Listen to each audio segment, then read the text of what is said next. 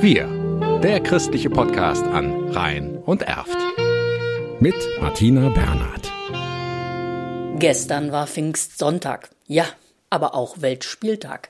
Weil Kinder ein Recht auf Spielen haben und weil sie überhaupt jeden Tag Rechte haben. Gleichheit, Gesundheit, Schutz vor Gewalt, Zugang zu Medien, Schutz der Privatsphäre und Würde, Schutz im Krieg und auf der Flucht, Recht auf elterliche Fürsorge.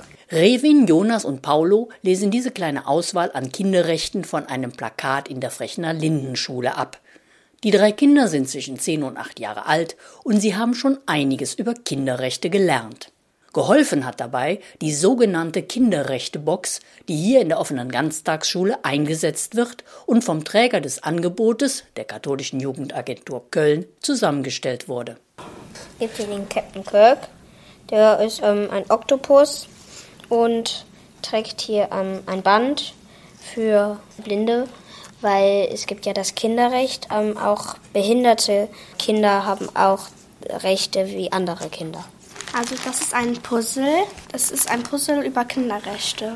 Hier haben wir ein Memory, wo viele Bilder drauf zu sehen sind.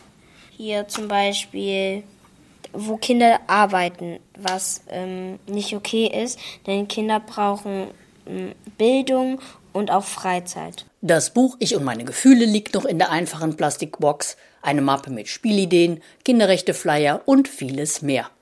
Die Leiterin der OGS, Karin Apostel-Linz, hat fleißig gesammelt. Es war toll zu sehen, was, äh, was an Vielfalt und an Möglichkeit da war und was auch aus den Klassen und Klassenstufen altersgemäß auch gekommen ist. Gruppenleiter Tim Kreinkamp hat es bei seinen Drittklässlern mit einem Frage-Antwort-Spiel versucht.